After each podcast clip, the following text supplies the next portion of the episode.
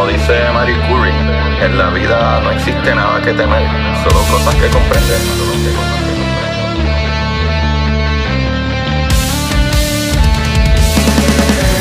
Recuerden correr y buscar la manera de aprender que más le divierta.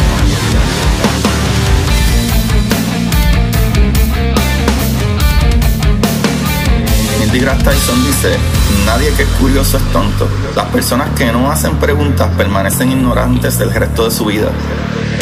Y para ustedes, esto es curiosidad científica.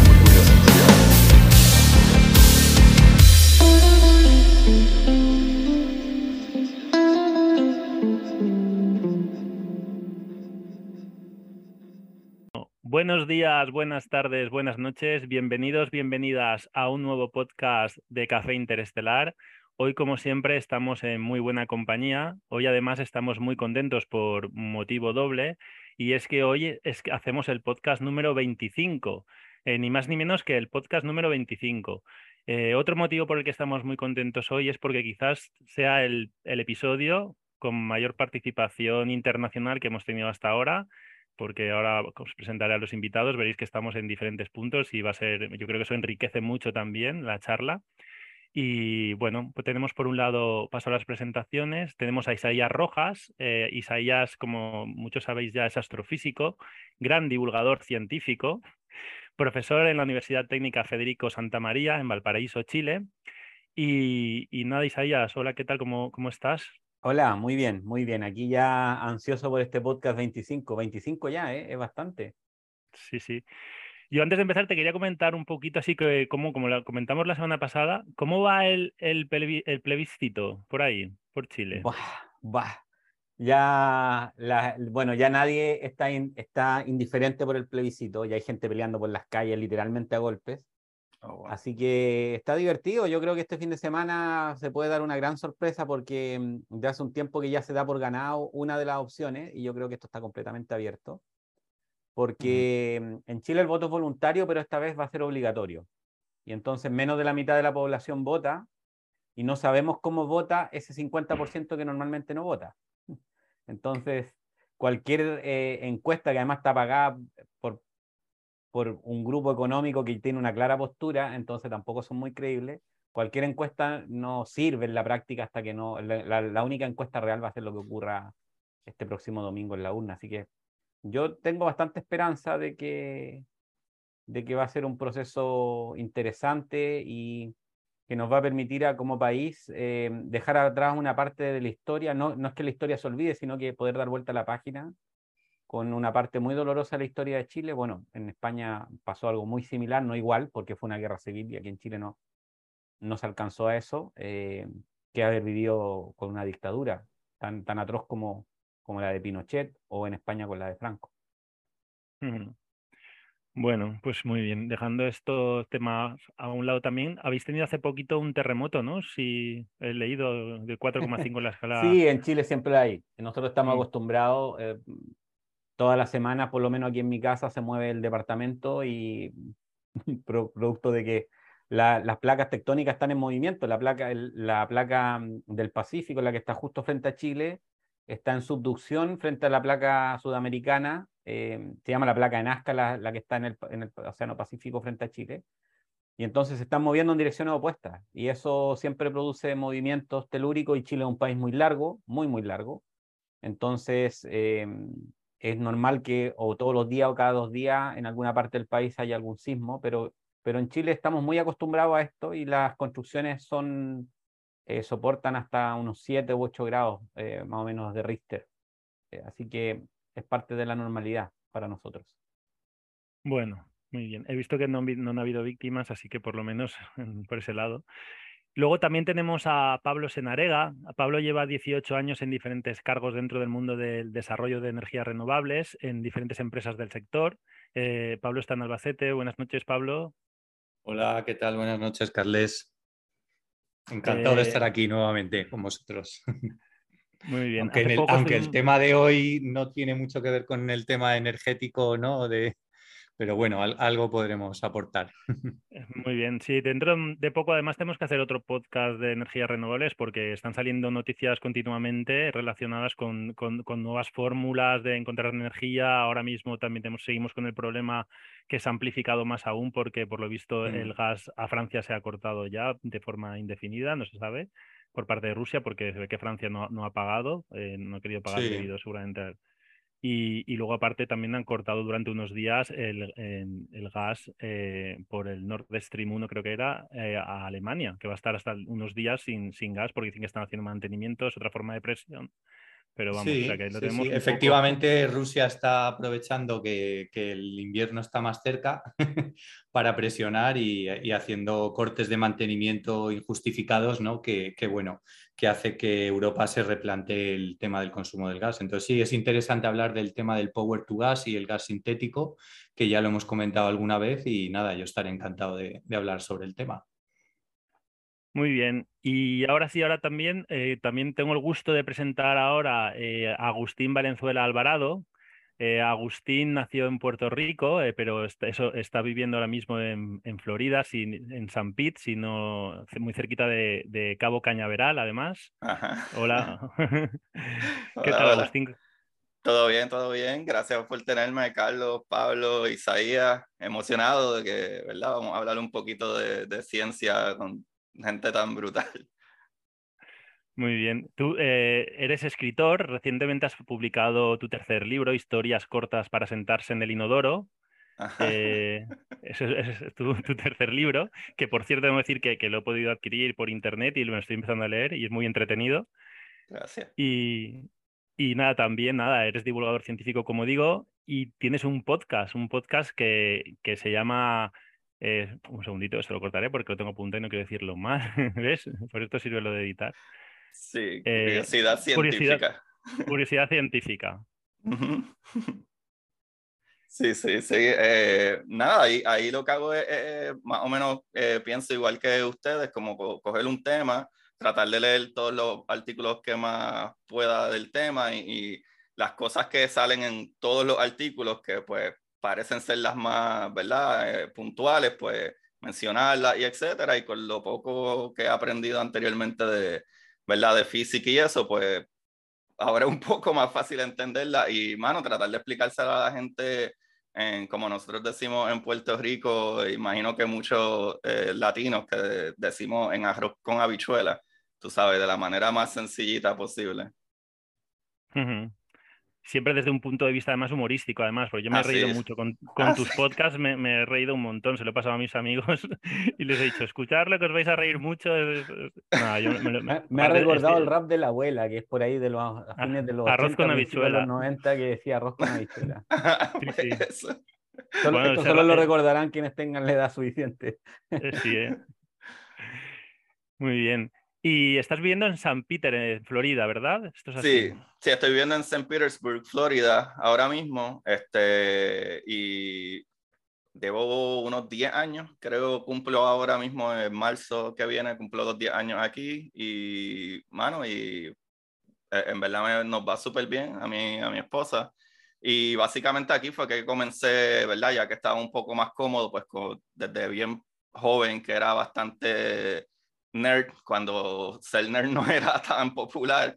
Y pues, mano, como comenzaba a leer y a leer y me leí muchos de los libros de estos grandes científicos y físicos que antes no entendía y después los comencé a entender y, y dije, wow, esto, esto tiene que saberlo más gente, ¿verdad? Y, y honestamente creo que la educación, ¿sabes? no que todo el mundo termine siendo científico, pero crear ese, esa mentalidad, eh, ¿verdad? de, ser más racional, eh, ¿verdad? Poder tomar mejores decisiones, no necesariamente que, que ah, ahora a todo el mundo le guste la ciencia, pero definitivamente educar, yo pienso, y especialmente en mi caso, eh, que algo bien personal, pienso que me hace mejor persona, pienso que me hace más humilde y creo que, que definitivamente la educación es algo que te lleva a eso y necesitamos más.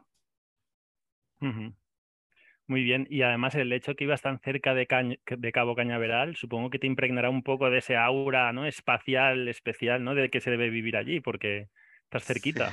Sí, casi, ahora mismo con SpaceX, que todo el tiempo está enviando eh, cohetes, a veces tú sales en la mañana y ves la, el cielo alumbrado, la luz bien exagerada, ¿verdad? Del combustible en, la atmósfera que brilla y se ve bien bonito. Eh, y sí, he ido a varios lanzamientos de los satélites. Eh, y eso, que por esa parte no estoy tan feliz, los satélites de Elon Musk, pero este, sí, mano, tú allí es impresionante cuando ves de lejitos la luz y el cohete subiendo y de momento te da ese cantazo de, de ¿verdad? De la onda de sonido y, y, es, bien impresionante, es bien bonito, es bien, bien bonito.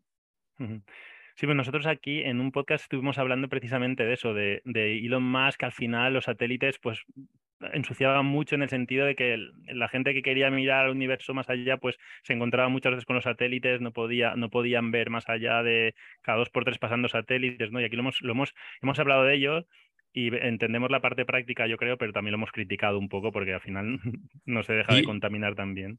Agustín, eh, por curiosidad, porque sí que es cierto que tiene que ser muy, muy impresionante ¿no? ver estos lanzamientos, eh, ¿has llegado a ver alguno fallido? No. Eh, o, no, eso ya. No, no, no. Porque eso sí que tiene que ser impresionante, ¿no? Sí.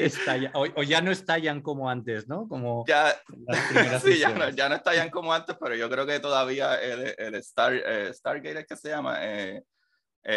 Starship, creo que eh, estaba explotando hasta los otros días, o no sé cuán confiable todavía es ese cohete. O, alguno, alguno de vuelta, ¿no? De estos que empiezan y de repente uh, pierde la fuerza y, se vuelve para abajo. He visto muchos videos, pero no, no he tenido la, la suerte de verlo. De verlo en directo. No, no, eso ya, ya, ya, ya. Muy bien, muy bien. Pues nada, a todos los que nos estéis escuchando, yo os quería recomendar que, buscarais el podcast de Agustín Valenzuela, Curiosidades Científicas, y que lo escuchéis con atención porque realmente yo he estado escuchando varios episodios y vamos, aparte de que te ríes mucho, aprendes un montón. Y, nada, yo te, quería preguntar también, eh, pues un, poco personal también, porque en tus podcasts lo dices mucho, es la, palabra corillo. Oh, y Corillo. corillo es, un grupo, como que miren grupo, ah. miren, un corillo es mucha gente, como que miren mi gente o miren corillo. Ah, como, como un coro, ¿no? Como un coro eh, musical. Viene, viene como de eso, de coro, de grupo, de, eh, eh, esa es una palabra bien puertorriqueña, el corillo. Como que ah, estoy con el corillo. Y es como cuando digo muchos chavales, yo utilizo un montón la palabra chavales. Viene, chavales, que vamos a.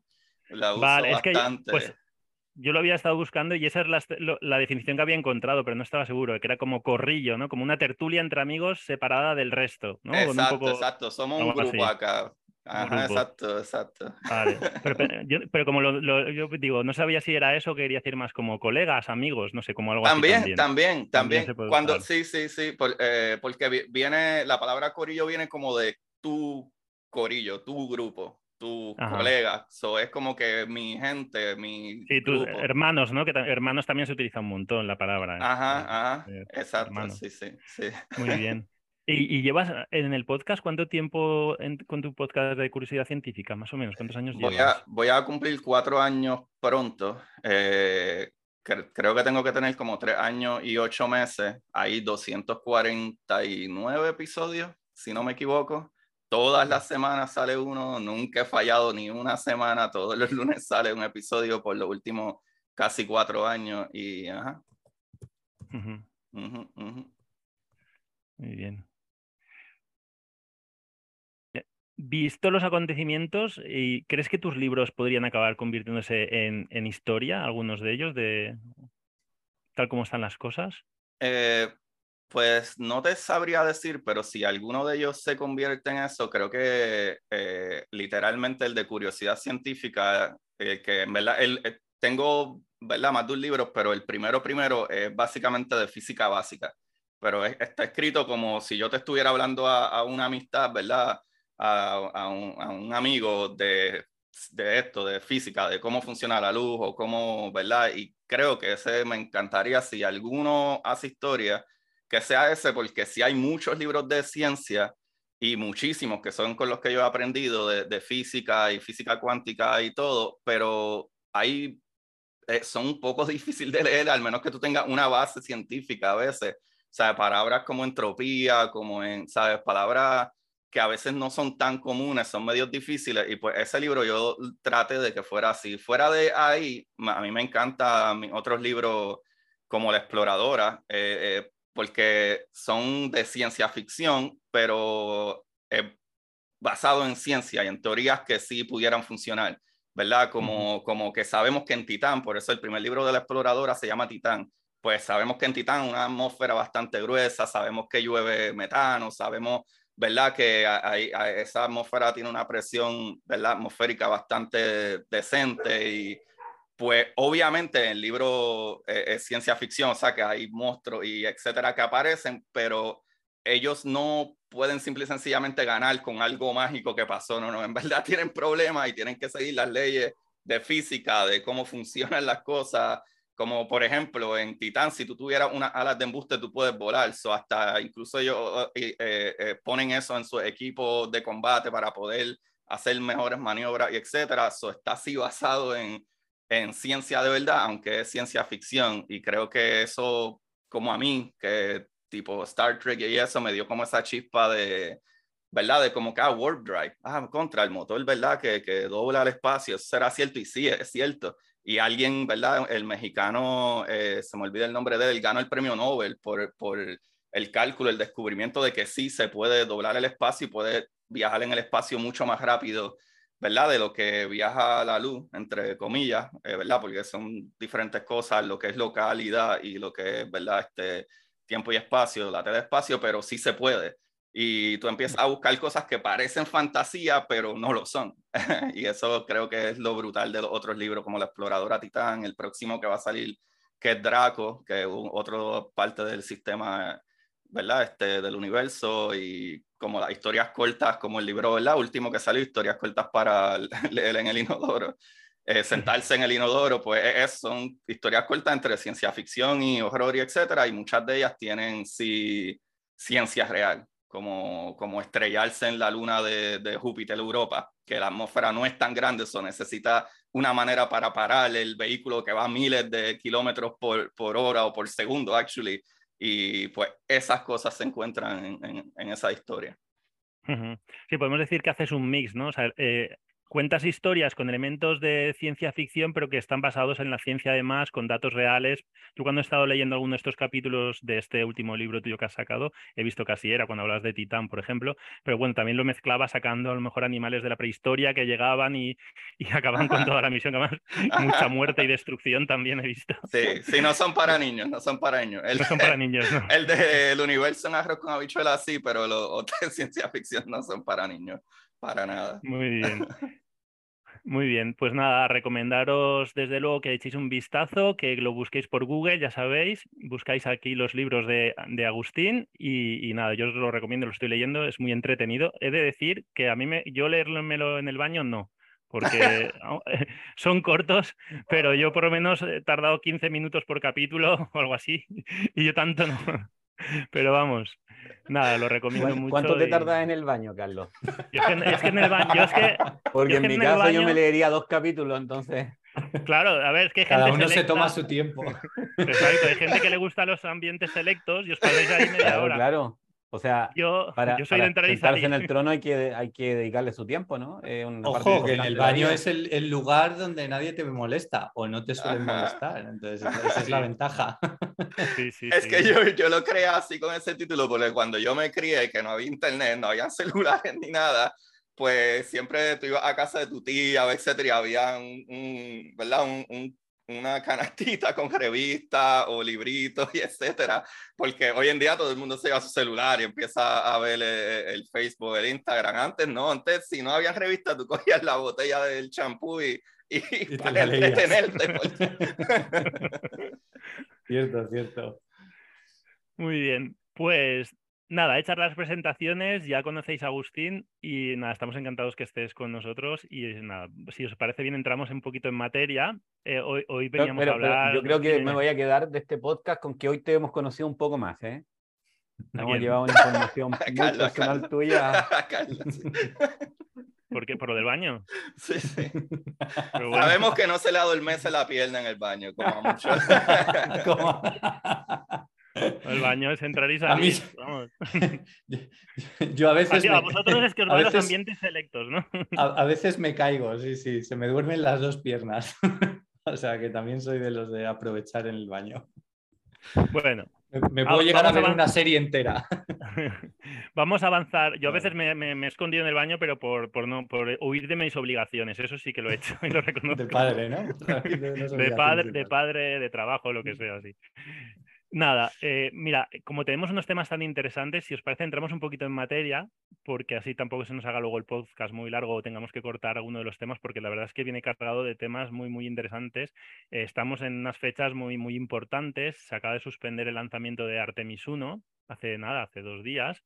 Y el próximo lanzamiento está eh, previsto para el día, para el sábado. No sé si es dos o tres ahora mismo, tres. Sí, claro, al principio iba a ser el 2 pero al final es el 3 y va a ser a, en, claro, la hora española, por ejemplo, es a las, eh, las 9 de la noche más o menos, no tengo exactamente la hora exacta, pero más o menos por ahí, y serán 6 horas menos en, en, en, Puerto Rico, en Florida y en Chile también, porque Chile... Chile Tenemos la misma hora que Florida.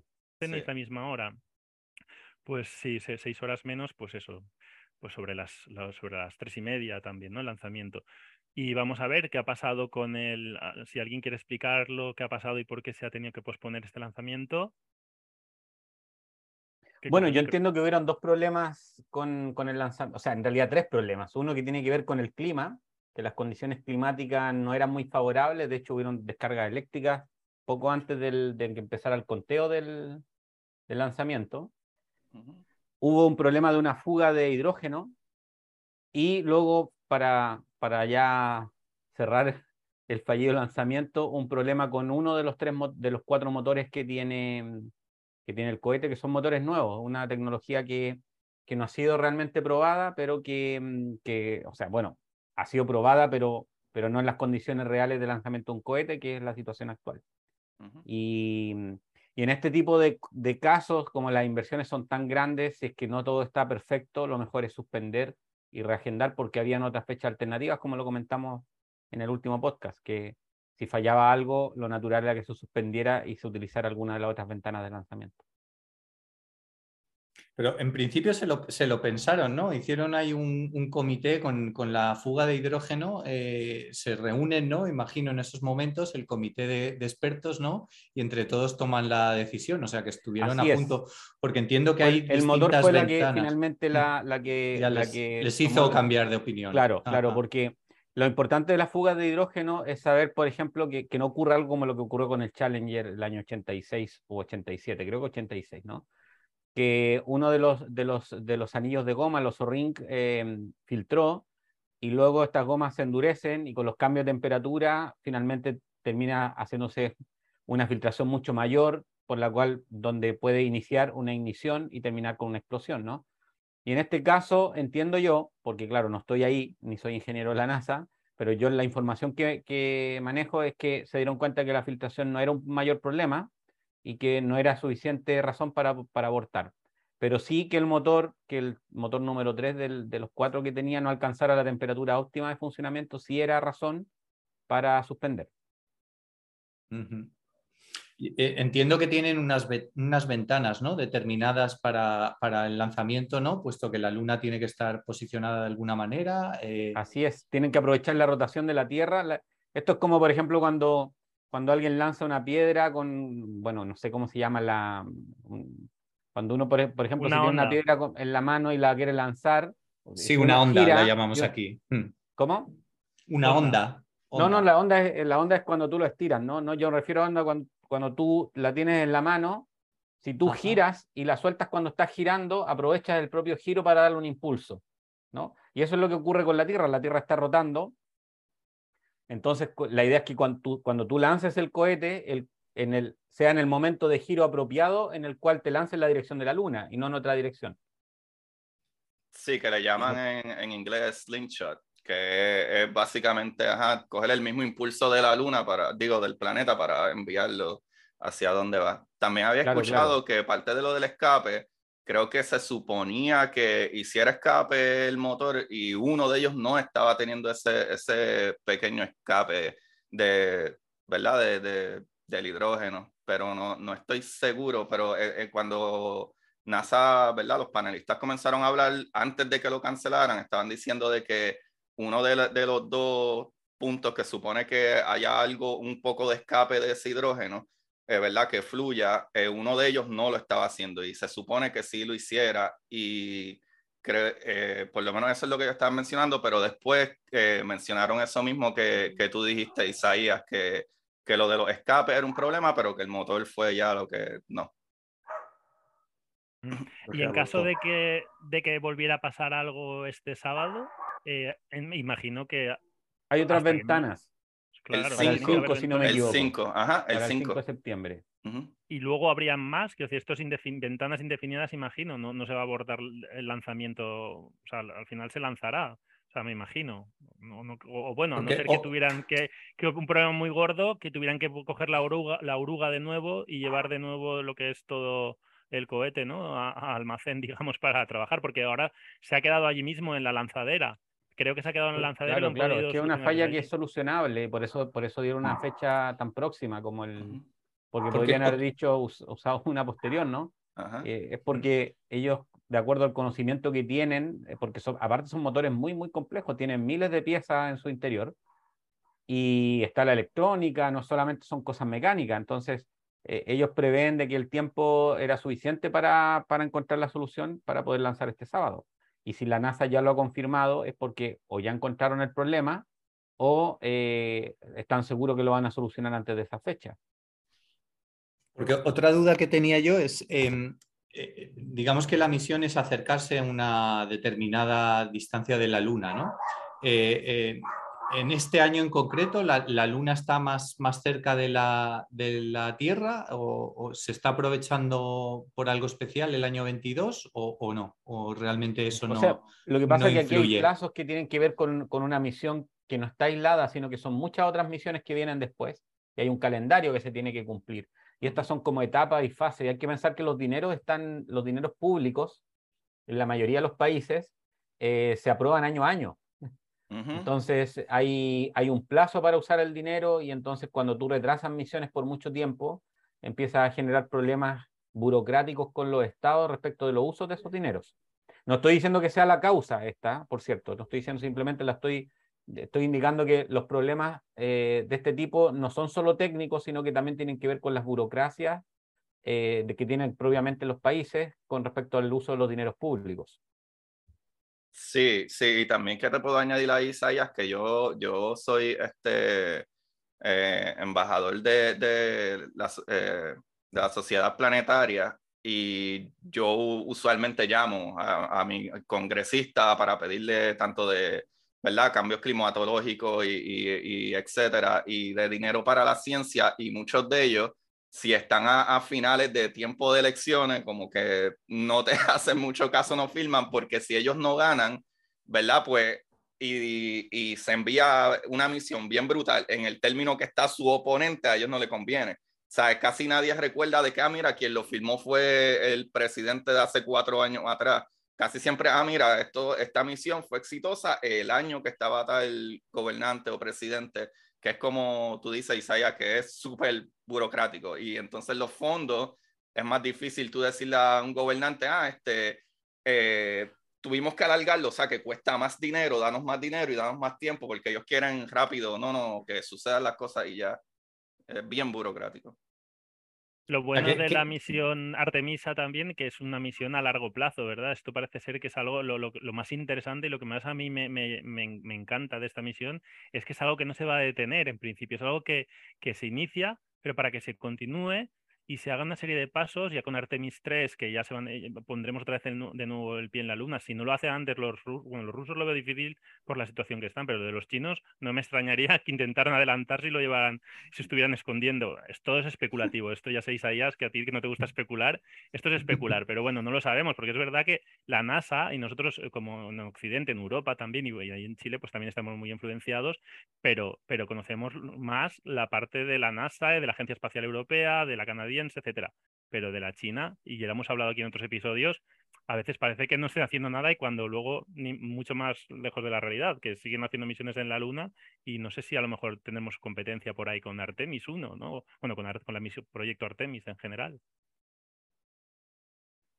Eso es, bastante interesante porque yo pienso que NASA es súper abierto a que todo el mundo sepa lo que ellos están haciendo, pero es tecnología que sale de cero, o sea, esto no existía, esto esto tiene que crearse de la nada, con ideas y años y años, y a pesar de que uno sabe qué está sucediendo porque te dicen, ah, mira, aquí está la nave, aquí está esto y aquello, el proceso de ingeniería, y estoy aquí, ¿verdad? Lamentablemente asumiendo también, cuando tú lo comparas con la ingeniería en China o etcétera, ellos copian mucho de acá.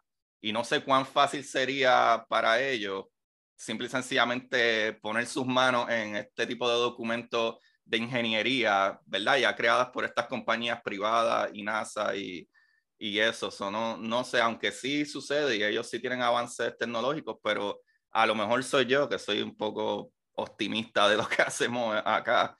Pero yo lo veo difícil, como que de momento salga China, ¡ah! Ya tenemos nuestro laboratorio en la Luna y ustedes lo veo medio difícil. Y, y, Rocosmos menos, ¿no? La agencia española, la rusa. Rusia hubiese sido, ajá, Rusia hubiese sido alguien que yo diría que sí, eh, pues el programa de ellos bien activo, pero ahora mismo no.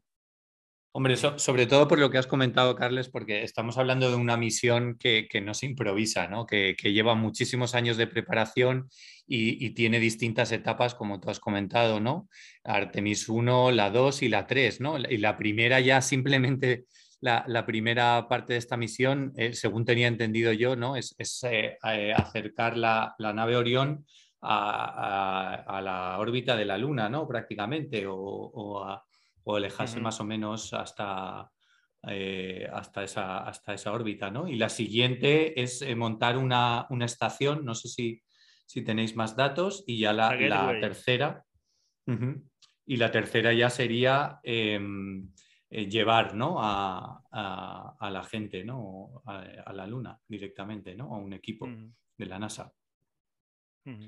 Eh, entiendo que esto no es una improvisación, no creo que cualquier país pueda llegar y, hacer esto en, dos días, ¿no?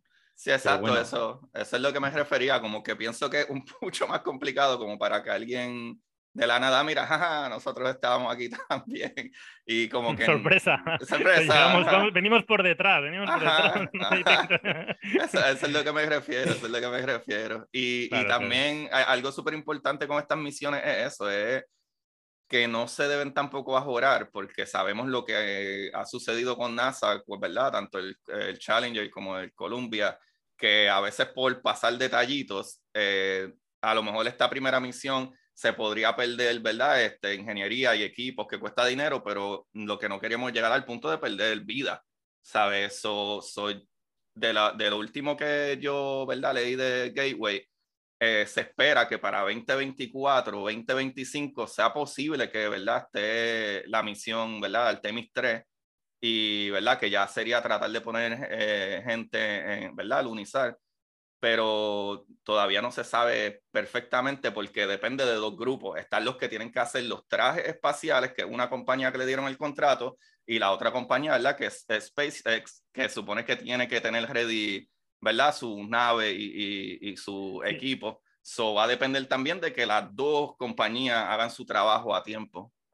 SpaceX es la que se encargará de, de, subir y bajar, digamos, a, los, a las personas desde el gateway, desde, ¿no? desde, desde el gateway, que digamos que es como el Airbnb que va a haber ahí. a la luna, ¿no? Se va a encargar, ya ves. Curioso. Pues y, no, te, no, te puedes saltar ninguna de las fases, ¿no? Porque según tenía entendido en esta primera fase de Artemis 1, eh, que es, llevar eh, eh, la nave espacial Orión a 50.000 kilómetros de, de, la Tierra, incluso lleva, un, leído por ahí, que no sé si esto es cierto, unos maniquís, van a poner unos maniquís donde van a comprobar las radiaciones, ¿no? Uno con protección y otro sin protección. No sé si habéis eh, ¿Vosotros escuchado algo sobre este detalle? Si esto es así. Así, es, así es, de hecho lo hemos conversado acá en más de alguna, en algún podcast cuando hemos hablado del viaje a Marte, que uno de los principales problemas es que no se conoce realmente cuál es la cantidad de radiación que se va a recibir. eh, que va a recibir un astronauta que, fuera de los cinturones Fanalen eh, saliendo de la Tierra, que estoy aquí en la vecindad de la Tierra.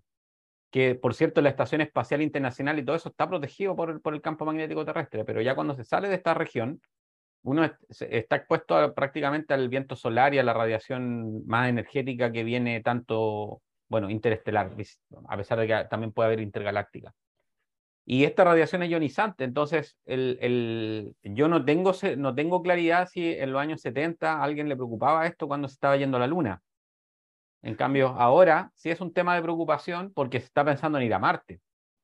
Entonces, efectivamente, lo que se va a hacer es medir la cantidad de radiación eh, que, que tienen, tienen, sensores, estos, estos maniquíes que tú hablas, eh, que tú nos cuentas, y, y, van a medir esta radiación y se va a poder comparar. Entonces, lo que una, con la protección que te da el traje y sin el traje, a pesar de que me da la impresión que estos trajes no son, eh, bueno, eh, muchas veces son casi trajes psicológicos desde el punto de vista de la radiación. Es como cuando uno ve Chernobyl, por ejemplo, eh, no solo la serie, sino que cuando uno ve las grabaciones reales que ocurrieron en los años 80 de las personas que subían ahí con palas a tirar los restos de grafito al, reactor, estos elementos protegen, pero esa protección no es total. Es una protección baja de todas maneras.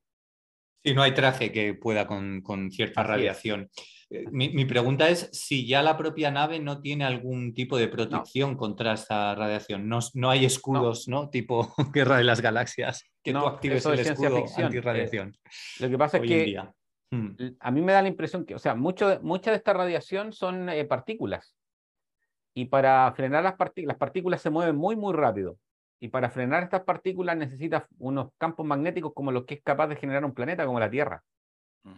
Entonces, ¿cómo tú generarías un campo magnético para proteger una nave? Bueno, tendrías que tener corrientes que pasen, por ejemplo, a través de la superficie de la nave, del, del, del, fuselaje o el equivalente del fuselaje. Pero eso requiere energía. ¿De dónde sacas toda esa energía? Hay que, hay que pensar que estas naves son propulsadas solamente para salir de la Tierra y luego en el espacio no, no van con motores porque llevar motores significa llevar combustible y ese combustible, sacarlo de la gravedad terrestre cuesta muchísimo, excepto que se usen eh, velas solares, por ejemplo, que eh, también es una posibilidad, pero las velas solares no son suficientes para este tipo de, de misiones. Entonces, finalmente lo que uno está haciendo es disparar un proyectil. Literalmente se está disparando un proyectil que está siendo impulsado por un periodo de tiempo corto, luego de eso sigue con el impulso que lleva, Luego, atrapado por la gravedad de la Luna, aprovecha la gravedad de la Luna haciendo lo que se llama asistencia gravitacional. Utiliza la gravedad de la Luna para entrar en una órbita y luego con un pequeño impulso, luego vuelve a salir de la órbita para ser atrapado por la gravedad terrestre y luego caer, caer, caer en la Tierra. Entonces, em, los campos magnéticos que se requieren para esto, me da la impresión que no tenemos la tecnología ni la energía disponible para poder bloquearlas, pero aún así la radiación ionizante más importante que la de más alta energía, esa no es posible de frenar, porque incluso atraviesa la atmósfera terrestre, muchas de ellas. Pero, pero tenemos la atmósfera, justamente la atmósfera que son varios kilómetros de gas en los cuales está, estos rayos cósmicos interactúan con las moléculas y se, y se desarman en otras cosas que finalmente van decayendo en el camino. Entonces nosotros tenemos una capa de protección muy gruesa. Gruesa, me refiero a escala humana, por cierto, y a escala de las partículas, porque respecto al radio de la Tierra, la atmósfera es una película muy, muy delgada, que no va a tener una nave espacial. Sí. Realmente el, combustible, el combustible utilizado eh, se gasta en, el despegue eh, prácticamente, entonces eh, la vuelta se puede hacer sin combustible. de hecho, realmente con esa fuerza gravitatoria de, la propia luna, ¿no? Que te saca. Es. una caída. Está cayendo. Es como una caída. libre. Así es. una caída. libre, claro. Incluso en un despegue de la luna. ¿O ahí ya es más complejo? Claro, lo que pasa es que para la Luna lo que necesita es una velocidad de escape mayor. Porque esto es como, supón tú que tienes una, algo en la mano y lo lanzas hacia arriba. Algo que no, que, no sea un paracaídas, por cierto, sino que algo compacto lo lanzas hacia arriba. ¿no? Cuando tú lo lanzas hacia arriba, le das una velocidad inicial y este objeto, producto de la gravedad, a medida que va subiendo, se va frenando hasta que llega un momento en el cual a una cierta altura se detiene y si tú le das una velocidad mayor, esa altura crece, y si le das una velocidad mayor, esa altura crece, y entonces hay una, tú puedes calcular cuál es la velocidad mínima que requieres para que ese objeto alcance, no se alcance a frenar por la gravedad terrestre cuando sea atrapado por la gravedad lunar. Por eso que era importante esto de las ventanas, porque tiene que estar la luna ahí, cuando uno lanza el objeto, tiene que encontrarse con la, con la luna, porque si la luna está en otra parte del cielo, no pierde sentido todo lo que Te pasas de largo.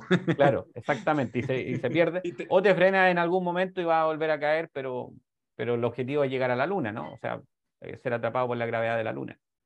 Entonces, esa velocidad que se requiere una velocidad alta y por eso que se requieren motores y, de hecho, el, lo, comentábamos el otro día, la oruga que se, que se llevó el cohete es la que se usaba para los lanzamientos de los Saturno 5 y también para los transbordadores espaciales. No es un, un, equipo que se usaba para cualquier lanzamiento, porque estos cohetes son de lo más grande que hay, porque se requiere de verdad la propulsión, una propulsión que es mucho mayor que para lanzar algo a la, a la órbita terrestre o a la Estación Espacial Internacional que está aquí a la vuelta de la esquina, literalmente está a la vuelta de la esquina.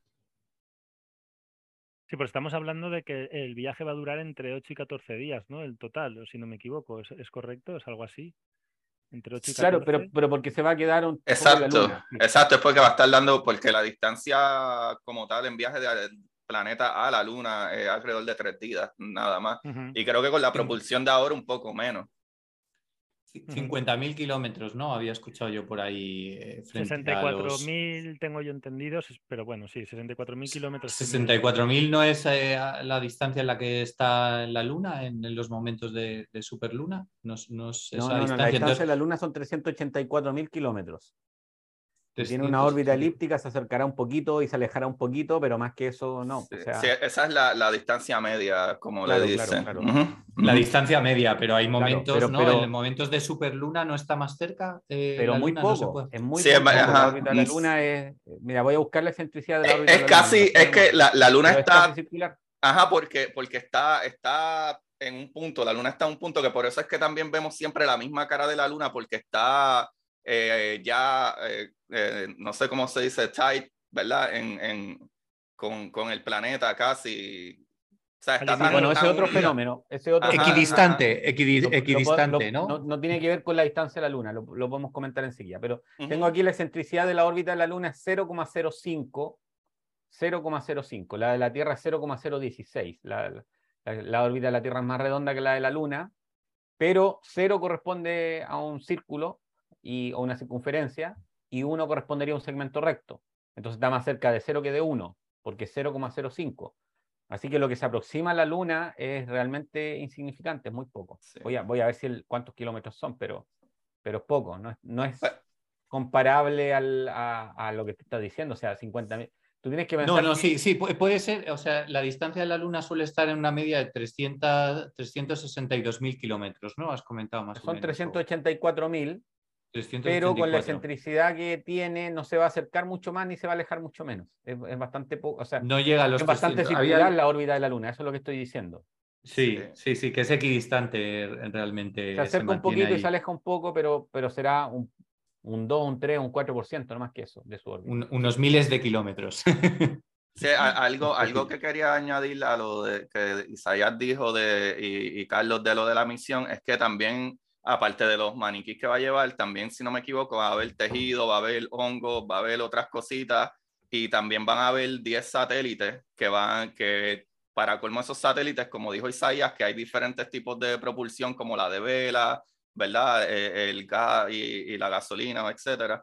Y, y, esos satélites todos van a hacer algo diferente. Unos van a, ir, ¿verdad? Estudiando las piedras, tipos de piedras, el tipo de ¿verdad? De Regolat, que es la tierra lunar, si se le puede decir así. Los regolitos. Este, los regolitos. Este, hay otras que van a estar estudiando eh, que no van a tener la misma propulsión eh, que otros satélites. Literalmente, uno de los satélites, si no me equivoco, va a ser de vela. Eh, también para probar todos esos diferentes tipos de, ¿verdad? De, de, de, de mecanismos de propulsión que se pueden utilizar. De mantenerse en órbita también, digamos, ¿no? Para poder mantenerse en órbita ya tengo los números acá, ¿eh? tengo los ah, números de, máximo acercamiento. El periastro de la Luna es 363.300 kilómetros. Y el ese es el que había leído yo, 360. Y entonces la misión realmente quiere llegar a 350.000, no a 50.000. 50.000 nos quedaríamos muy lejos. Yo creo que la intención eh, que había leído yo es... 400.000, 405.500 kilómetros. Entonces, ¿qué es lo que ocurre? Que lanzar al, a un cohete cuando la Luna está más próximo, claro, evidentemente requiere menos energía que lanzarlo cuando la Luna está más lejos. Y se quiere aprovechar ese, ese, momento ¿no? que se va a dar este año, ¿no? en el que vamos a estar a 362.000, 364.000 eh, frente a los 380 que, podemos, que has comentado tú que, podemos estar en otros momentos. Al final es una, un ahorro la importante. tarda 28 días en orbitar la Tierra. O sea, no requiere dos o tres años. La Luna tarda 28 días más o menos en dar una, vuelta a la Tierra. Ah, yo, pensaba que el efecto este de superluna se, se daba eh, lo que pasa, una vez al año. Es que eso es mm. otra cosa, porque ahí considera las fases lunares. Pero la Luna pasa, pasa cada 14 días por el, por el, sea, con 14 días de diferencia pasa por el periastro y por el apoastro. Lo hace por lo tanto, un lunar. Tienes esa distancia, ¿no? Eh, claro, porque una cosa es el tiempo que tarda la Luna en dar una vuelta a la Tierra y la otra son las fases lunares, eso tiene que ver con el Sol y la posición relativa del Sol. Respecto a lo que recién se comentaba de, la, de, la, mm, de que la Luna da siempre la misma cara, eso no tiene que ver ni con las fases ni con la proximidad a la, Tierra. Bueno, en parte sí, porque tiene que ver con las fuerzas de marea y, y eso es el hecho de que la Luna rota sobre su propio eje en, prácticamente el mismo tiempo que rota en torno de la Tierra. Por eso que nos muestra siempre la misma cara. Sí, por eso, por lo, por lo, por la verdad, la atracción que se tiene gravitacional, como dijiste, lo de las mareas, que es bastante fuerte, se mantiene casi, aunque sí gira, sí giraría tan, tan lentamente la misma vez que está, ¿verdad? Dándole la vuelta al planeta, por eso se ve casi como si no se moviera. Y sí se mueve, pero es Sí, pero, o sea, sí, claro que rota, porque si no, si no rotara sobre su propio eje en el mismo tiempo no veríamos la misma cara. Eso, eso es, eh, no, no, no, ocurriría de otra manera. Pero aquí el, punto es que la fuerza de marea no es la gravedad, sino que es la diferencia de fuerza gravitacional entre la cara que está más próxima y la que está más lejana. Entonces, si la Luna rotara más rápido, sentiría un tirón de la Tierra que la va frenando, que, que es un torque, una fuerza de rotación. Y va a frenar, es, algo así como, como una, como una colina que se levanta producto de la gravedad que va rotando sobre la superficie del planeta y eso frena, por roce, frena la rotación del planeta. En este caso de la Luna, pero... Sí. Que algo también súper interesante que dice eso, porque ah, volviendo para lo de Artemis, esa es la idea también cuando vayamos a, ir a las misiones Artemis de ir a Marte, es lo mismo. Como también estamos están trabajando en mejores motores, mejores propulsión para tratar de que esas naves más rápidas, por el mismo caso de que tenemos que coger la órbita de Marte cuando esté más cerca de nosotros, eh, ¿verdad? Porque puede tardar dos años de nuevo en, dar, eh, ¿verdad? En volver a estar en, su órbita más cercana a nosotros. Así es, así es. Sería mucho tiempo también, ¿no? Con, ahora mismo con los motores que tenemos, eh, sería mucho tiempo. Ya no solo de llegada, sino luego también el tiempo, si se decide amartizar, volver luego a coger la ventana adecuada en que los planetas estén en las posiciones correctas para poder volver. Serían muchísimos meses y claro, y con, el riesgo que eso conlleva. No, por eso yo creo, hombre, esas fases son mucho a largo plazo, pero lo que, lo que venía a decir hace un momento, eh, que, cuando he hablado anteriormente, era que lo bueno de, esta misión de Artemisa, el proyecto Artemisa, es eso, que parece que es algo que ha venido para quedarse, no como, como la anterior vez que se fue a, la Luna, sino que va a ser, vamos, es, es, increíble, es una cosa, vamos, es única. hay que pensarlo como, la, como la, la misión Apolo del siglo XXI. es, más o menos eso. Ah, pues, e, es, la hermana de Apolo, anyway. So. Es verdad. Correcto, ¿no? La hermana gemela, ¿no? De, Artemis, ¿no? Le han puesto Apolo. Sí, mira, el nombre de Artemis, para quien no lo sepa, bueno, eh, el, Apolo, el nombre se le dio a Apolo, era un dios que asociado a la medicina y a la curación, no tenía mucho que ver con temas de, de astronomía, pero era también uno de los dioses más queridos por, y reconocidos como el dios del sol y, la, luz. Entonces, claro, y, pues nada, le, quisieron llamar Apolo, pero es que Artemisa en la mitología, eh, el, nombre de Artemisa, eh, por su parte, hace referencia a la diosa Artemisa, que es una hermana gemela de Apolo, y que la mitología griega era considerada la diosa de la luna. Entonces es un nombre muy significativo, además, ¿no? Y sí, así es. Y volviendo al tema, Agustín, que has comentado antes de los satélites, eh, realmente no son 13 satélites, por lo visto, van a ser 10. Son 10, Y, y, esos 10 satélites. Los CubeSats, ¿no? Son CubeSats que, que, los van a soltar, pero con intención de eh, posarse en la Luna alguno o, en principio quedarse Uno de ellos, uno de ellos al menos sí. Uno de ellos sí. Los otros tienen diferentes misiones alrededor de observar las piedras, el la regular, como dijo Isaías, este, Regolitos. Regolito, es horrible recordar esa palabra. que, ¿verdad? Que básicamente como si fuera polvo de, ¿verdad? De, de eh, como um, cuando se quema algo, este, um, de los volcanes. Ceniza, eh, ajá, un poquito. Ah, como si fuera ceniza, como que la, el, el, suelo lunar no, es, no tiene nada. Que incluso eso fue algo súper sorprendente hace unos meses que lograron crecer una planta en Regolito que no tiene ningún alimento, no tiene nada vivo, por decirlo así, y lograron hacerlo aquí con, con el regolito que trajeron, en verdad, para el tiempo de los de Apolos. Bueno, las plantas se alimentan de agua y de minerales. y, y, la temperatura, ¿verdad? Y la radiación. Sí, claro, claro.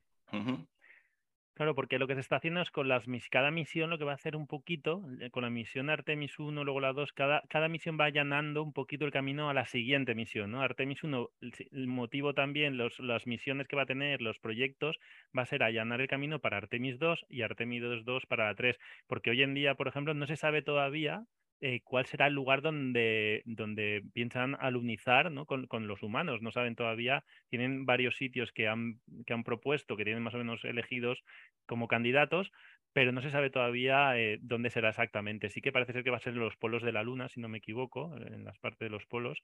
Y, y tienen, no sé, también tienen un rover, un rover pequeñito que le llaman Viper, que es ah, eh, lo que hará es explorar la, la superficie lunar para, para ver realmente donde, se, se, pueden posar también, ¿no? Tienen, tienen un montón de, de, componentes.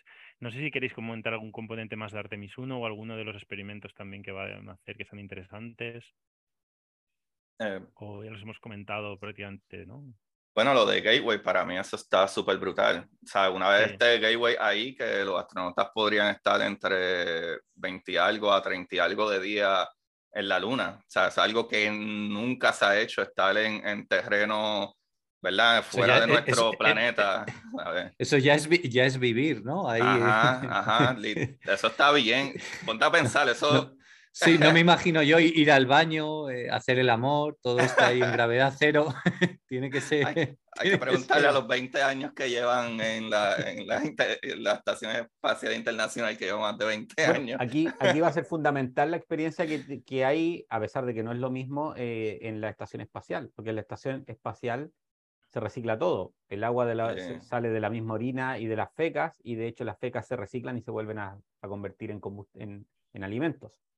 Se esterilizan y se, y se procesan para convertirlo en alimento, porque finalmente eh, las fecas son parte de alimento que no fue mm, digerido. Entonces, se puede, eh, no es llegar, que, llegar y comer, pero eh, una vez que se esteriliza, se le matan los gérmenes, se procesa y, y se convierte en alimento nuevamente. Así que eh, yo creo que va a ser un ejercicio muy interesante pensando de que, como habíamos, hemos comentado en otras veces, si es que se va a Marte, se requieren varios meses, muchísimo más que un mes.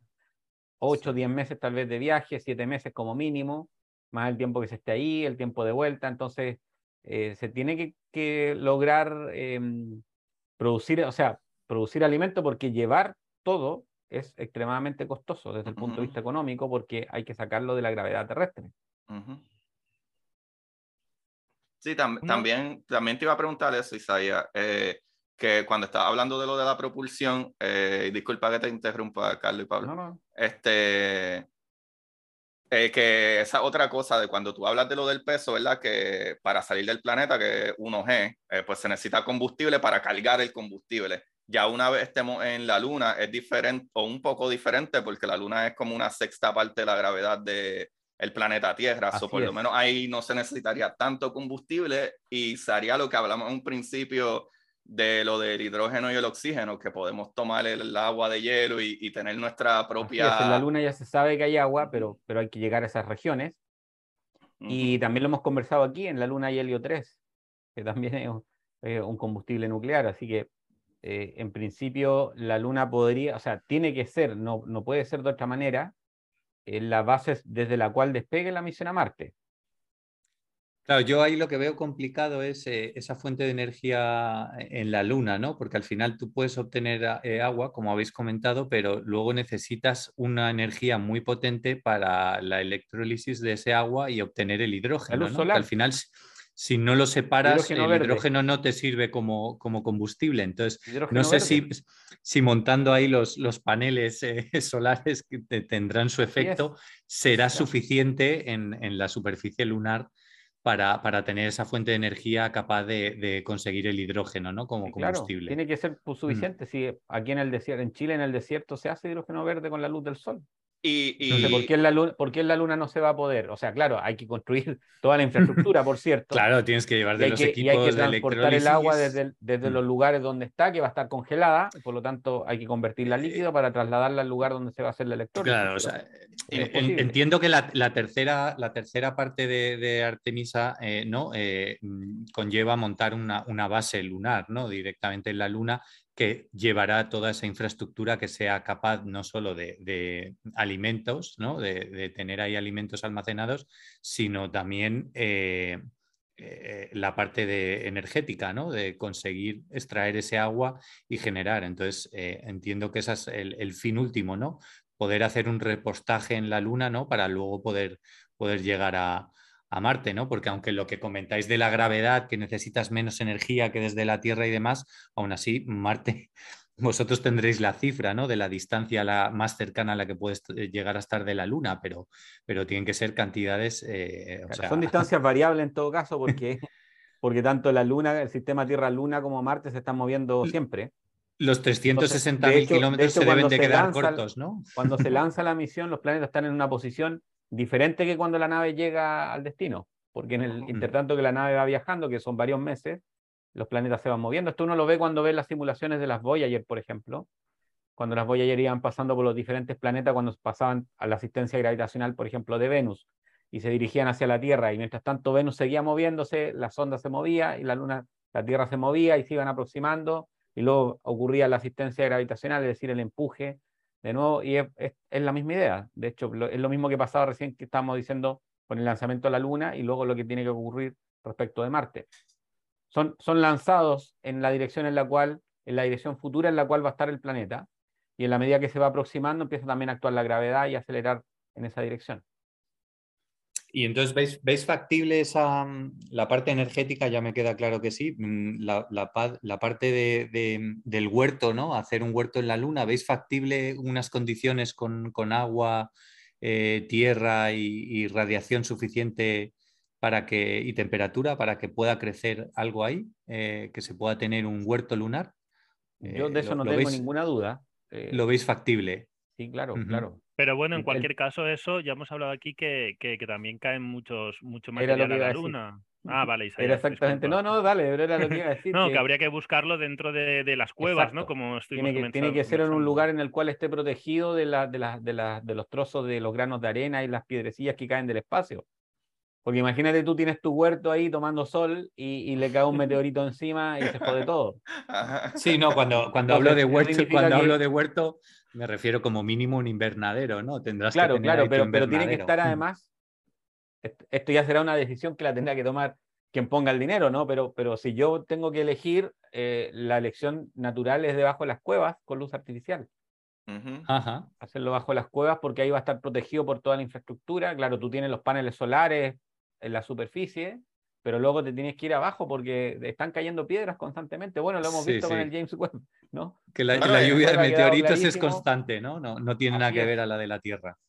Aquí mismo, en el planeta Tierra, con todo y que tenemos la atmósfera y, y, todo, que mucho se quema allá arriba, cae todavía tierra. A lo mejor no pedazos de meteoro o meteoritos muy grandes, pero cae tierra que tú podrías con con un imán pasar el, en el techo de tu, de tu casa, pasarlo por encima y probablemente se van a pegar ciertas partículas de metales que caen todo el tiempo. Y, y otra cosa que creo que también, eh, Pablo, se puede considerar es lo mismo, es que aquí nosotros en el planeta tenemos una atmósfera que nos cubre suficiente de la radiación.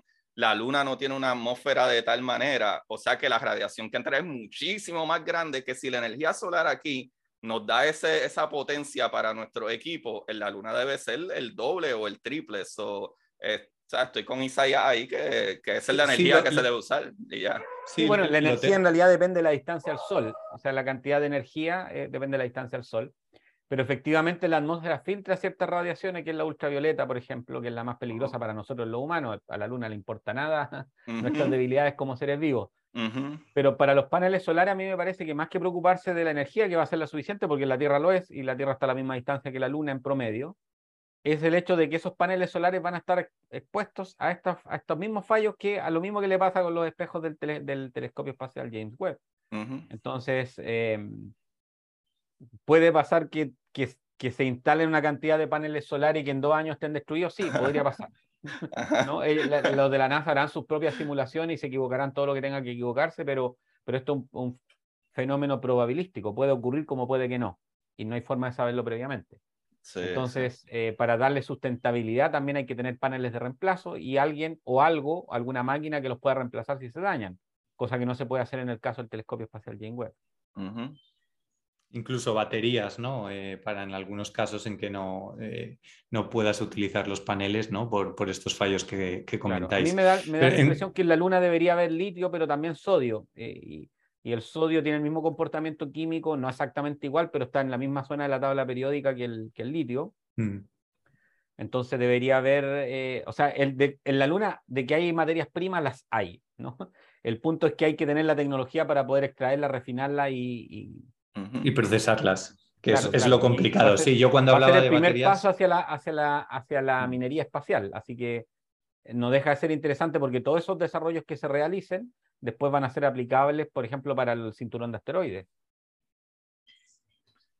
Bueno, todo esto es muy interesante, pero me vais a permitir que, si os parece, que igual os corto la chispa que tenéis porque está siendo muy interesante, pero me gustaría avanzar un poquito porque si no al final se nos quedará muy largo y me gustaría un poco hacer un, si os parece bien, ¿eh? si no me decís, no, cállate, yo hago lo que quiero y hacer lo que queréis, no importa, pero me gustaría... Pero no nos vemos nunca más en este panel. no, sí, no, va, sí, no pasaría nada tampoco.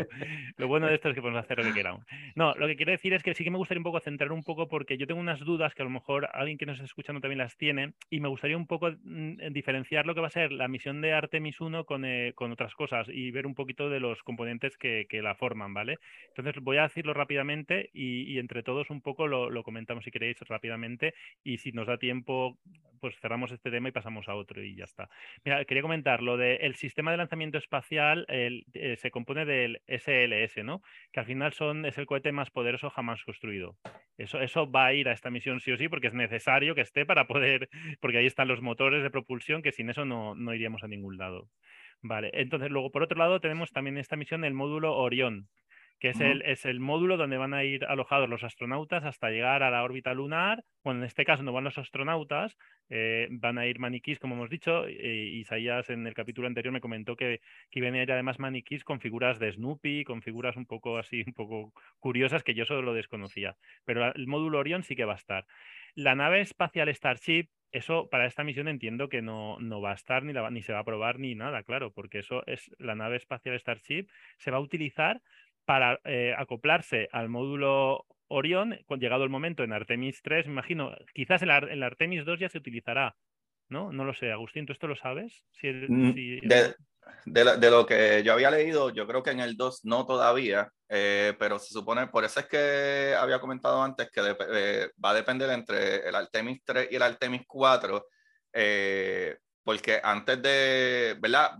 Van a lunizar ya para el Artemis 3, se supone, pero no va a ser, eh, eh, no, no, va a ser como por completo de que ellos van a estar ahí ya todos los, los mes. No eh, el alunizaje no van a ser tripuladas. Ajá, exacto. Y, y después de eso también se necesita mucho más infraestructura para tú simple y sencillamente, ¿verdad? El Starship que llegue allá y, y, hay otra nave que no es Starship, que, que, son unas naves parecidas, pero son más pequeñas, que son las que realmente van a aterrizar en la Luna y son las que van a sacar a los astronautas de vuelta al Gateway.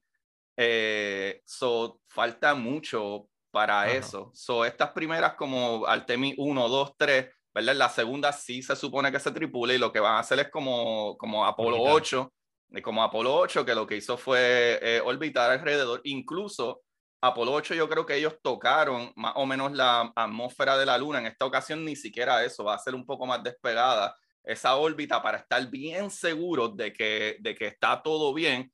Y ya para una tercera se supone que sí van a bajar y ya sería un poquito más parecido al Apolo 11 que van a bajar, están creo una hora y volver o, o algo así, pero eh, la, la, cuestión de estar allí y que el Starship aterrice y, y, que el Gateway, eso va a ser para una mucho después. Pienso después de la Artemis 5 en adelante.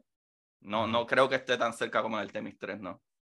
Y eso sale todo bien entre los trajes espaciales que, que estábamos comentando de a ver cuánto resiste la radiación y cómo funciona, de que eso sí funcione, eh, va a depender también eso mucho. Pero igual como tú dijiste, Carlos, esto es una misión que se ve como, ¿verdad? Eh, o como dijo Isaiah, eh, el Apolo del siglo XXI, verdad, que, que se aparenta ser que esto va a suceder. Y va a suceder al punto de que lleguemos a, a Marte también. So, esa parte es buena. Vale, perfecto. Pues mi, mi siguiente pregunta, que ya la has contestado, era la estación Gateway, pero la estación Gateway, como dices, sería para la más adelante, pasada las Temis 3, ya para a lo mejor pasado el 2025 incluso. Vale. Sí, sí, incluso, incluso el Artemis 3 todavía no se está seguro si para el 2025, por lo mismo, pero va a depender de, de que tanto el Starship como la compañía que le toca toma hacer los trajes tengan todo ready a tiempo. Y algo que enfatizó mucho NASA es que ellos quieren estar completamente seguros, ellos no quieren tomarse ningún riesgo de perder eh, no tanto equipo, sino vida, que ya sucedió y por tratar de avanzar y y verdad eh, eh, la presión de la gerencia o lo que sea eh, en esta ocasión ellos dijeron que no. Sabes que ellos hasta que no estén súper seguros tanto con Artemis 1 que esté todo funcionando antes de montar gente sabe para los verdad los 60 era otro tipo de mundo que no, no le importaban tanto ciertas cosas. Ahora ahora sí tienen un poco de más conciencia Vale, de, momento no, no, mandamos animales, ¿no? Mandamos maniquís. ya, ya, es un avance, ya es un avance. En aquel momento enviaba un pobre perrito, exacto, un chimpancé. Lamentablemente. O sea, hemos, hemos evolucionado, hemos evolucionado. Afortunadamente. Afortunadamente. Bueno, díselo a los pobres maniquís que hemos evolucionado. que ahora saldrán quejándose, el gremio. El gremio de los maniquís. Bueno, oye, pues eh, por mi parte, yo cerrar si queréis el tema a alguien más, perfecto. Yo por mí eh, me, doy por satisfecho con el tema de Artemis porque hemos tocado muchos temas. Yo estoy convencido que hablaremos más en un futuro, ¿no? Pero si queréis, Isaías, Pablo o Agustín decir algo más sobre este tema, adelante y pasamos al siguiente. Nada. Vale. Perfecto, pues si os parece bien, eh, pasamos a un siguiente tema. podemos hablar del James Webb que mm, como viene siendo de costumbre últimamente, nos, nos, bueno, James Webb, conocido también como la máquina del tiempo, eh, y que ha encontrado dióxido de carbono en, ex, en exoplaneta, ¿no? Ya sabíamos que, que, no es la primera vez que encontramos dióxido de carbono en exoplaneta, pero esta lo ha hecho James Webb y parece ser que es irrefutable, ¿no? También.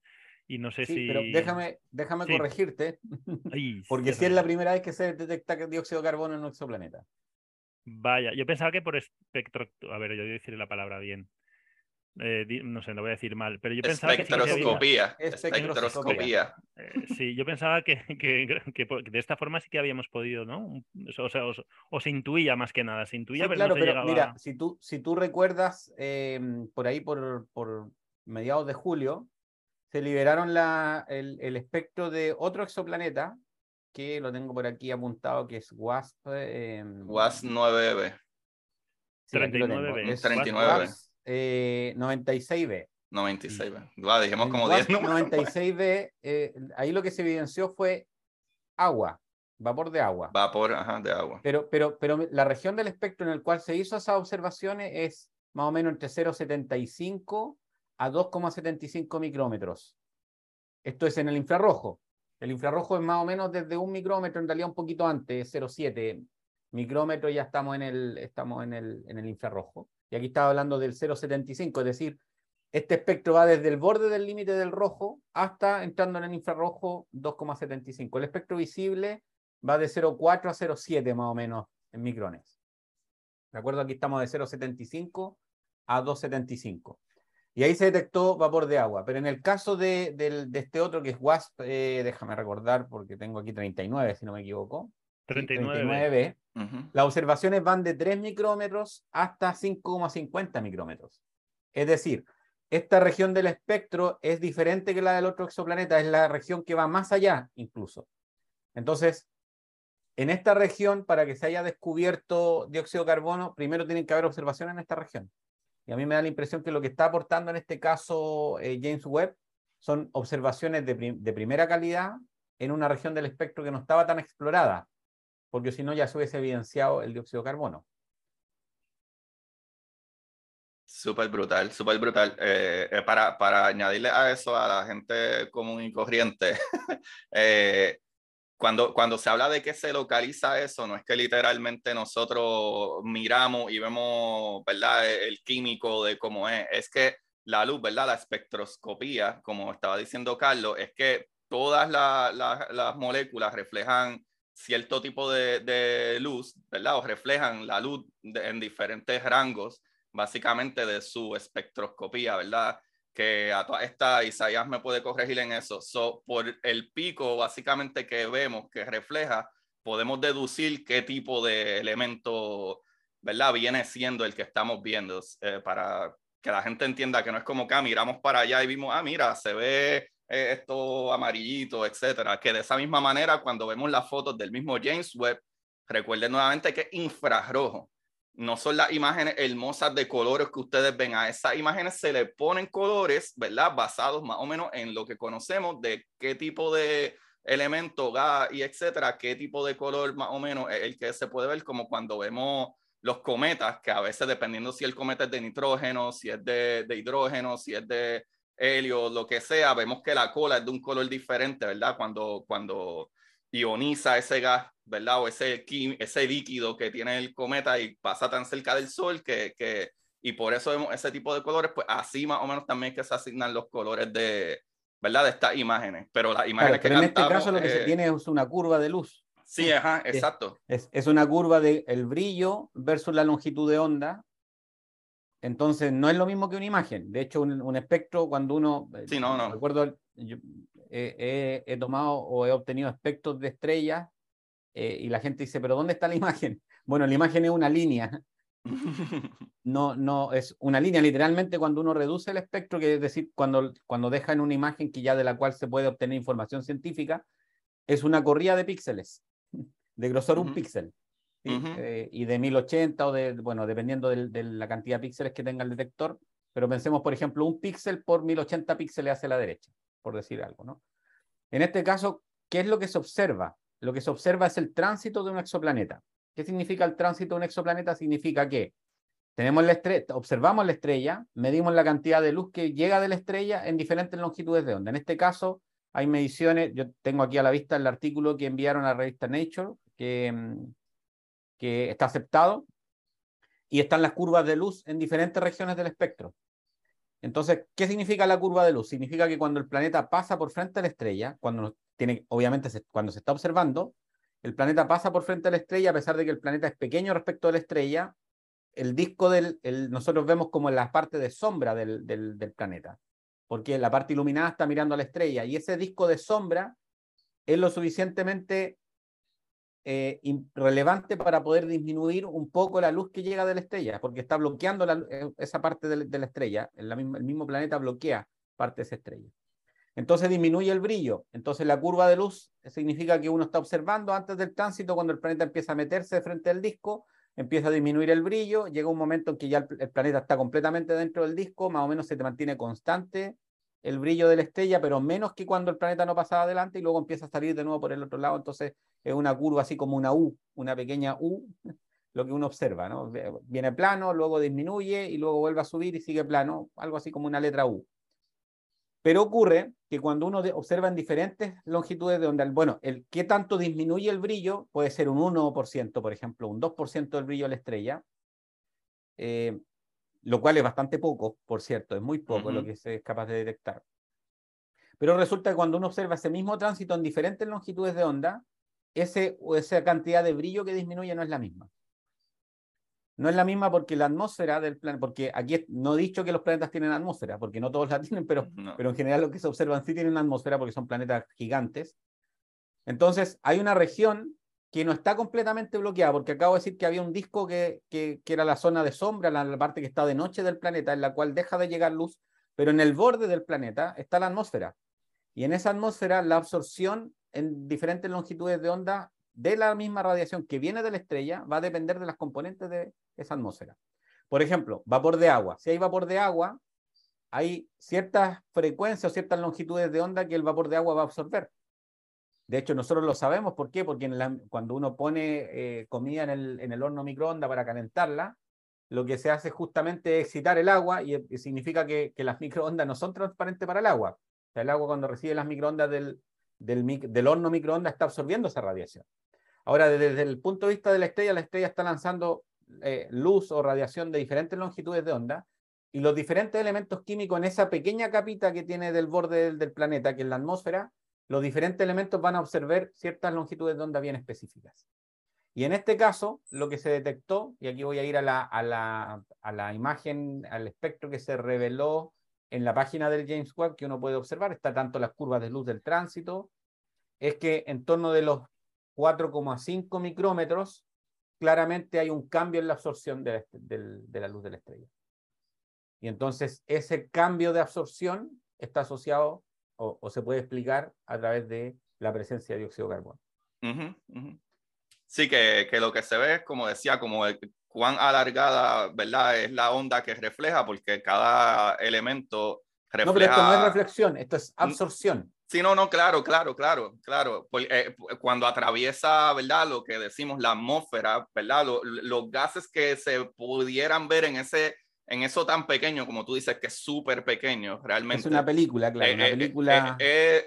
nada, es por eso puse la, la, foto de atrás de mi background, para que la gente vea que no es accurate, pero puede ver como hay un el bordecito brillosito ese que se ve más o menos en ese background, pues algo así. Imagínate eso, pero verlo a algo que está a 700 eh, millones de, de, años luz. es súper, súper pequeño, que, incluso ese otro problema por lo que los otros días fue que descubrimos realmente que habían exoplanetas, porque es súper difícil tú poder observar por el tamaño que tienen los planetas comparados con las estrellas, que son gigantescas.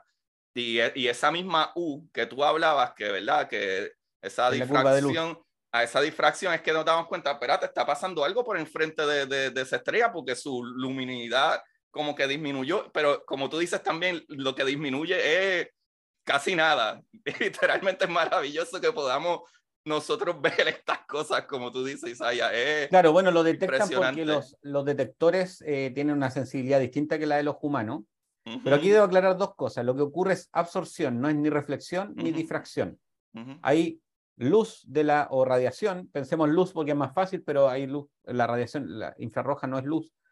Eh, pensemos que es luz que va atravesando el gas de la atmósfera, que es una capita delgada, pero los diferentes elementos químicos absorben parte de esa luz. Y eso es lo que se detecta. La luz que deja de llegar, no la luz que, llega, porque la que llega está claro y, y, eso significa que en la práctica, cuando uno ve las curvas de luz, hay pequeñas variaciones respecto, supongamos que, por ejemplo, el brillo de la estrella disminuyó un 1%. Bueno, tal vez en diferentes longitudes de onda donde está el dióxido de carbono disminuyó un 1,1%, diferente del 1% que en, en las longitudes de onda vecinas. Porque aquí se observa el tránsito en varias longitudes de onda y se construye la curva de luz y a partir de eso uno puede ver cuáles son las variaciones de, de, de la absorción de la luz. Y es un proceso re complicado en realidad hacer esto, pero está, está, se ha hecho muchas veces, se hace con telescopio en tierra, se ha hecho con el telescopio espacial y esto es simplemente aplicar la misma técnica a, una región diferente del espectro.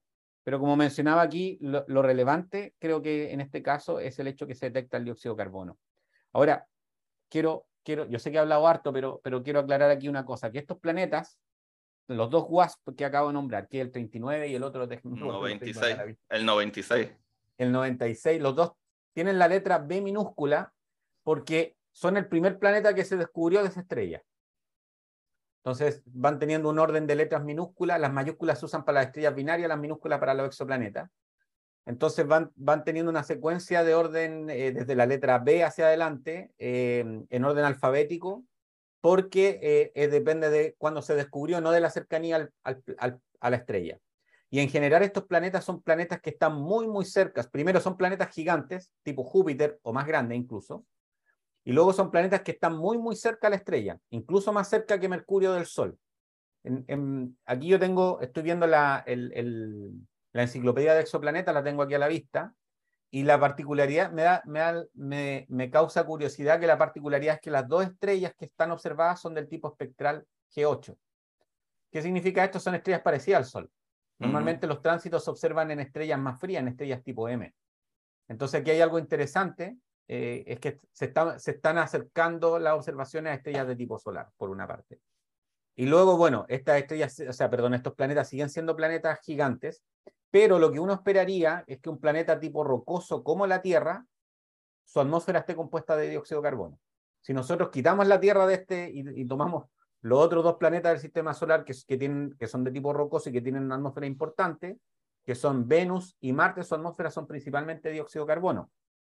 Y uno se puede preguntar por qué la Tierra no tiene una atmósfera de dióxido de carbono.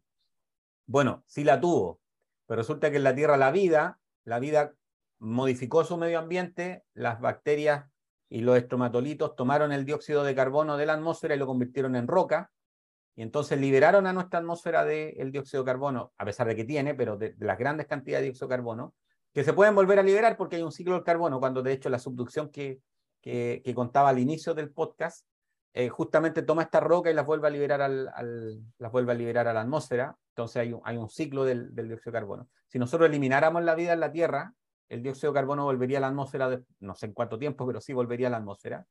Y por otra parte, nosotros pensamos como que el oxígeno es un elemento muy abundante y no es así. La atmósfera terrestre es principalmente de nitrógeno. Nitrógeno, ajá. Y luego el, el, oxígeno es también producto de la vida porque las plantas fotosintéticas van, van liberando eh, oxígeno, pero el oxígeno de forma natural no debería estar en una atmósfera como la Tierra.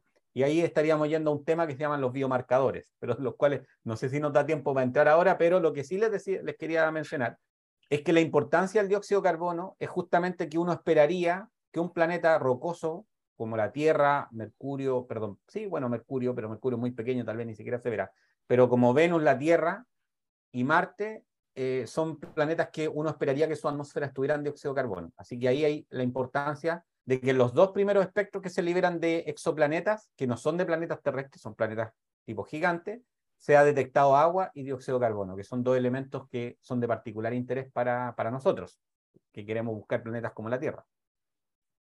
Sí, que, que, bueno que mencionas lo de, ¿verdad? Eh, básicamente la, la, biología que se, o, lo que se entiende como, como lo que podría dar, crear vida en otros planetas, exactamente eso que aquí nosotros estamos acostumbrados a que nuestra atmósfera, ¿verdad? Y nuestro planeta tiene oxígeno, tiene nitrógeno, tiene ciertos, eh, ¿verdad? Gases que realmente no son naturales, no, no, no es algo común en, en planetas, so, tiene que haber vida, por eso es que eso, ¿verdad? Eh, bioseñales, cuando vemos este tipo de cosas en otros planetas, que de momento encontremos oxígeno, ¿verdad? O, o moléculas de oxígeno o lo que sea en otros planetas, eh, podría ser, no es que sea, porque nunca se sabe, pero no es común que exista el oxígeno si no hay algo que lo metabolice.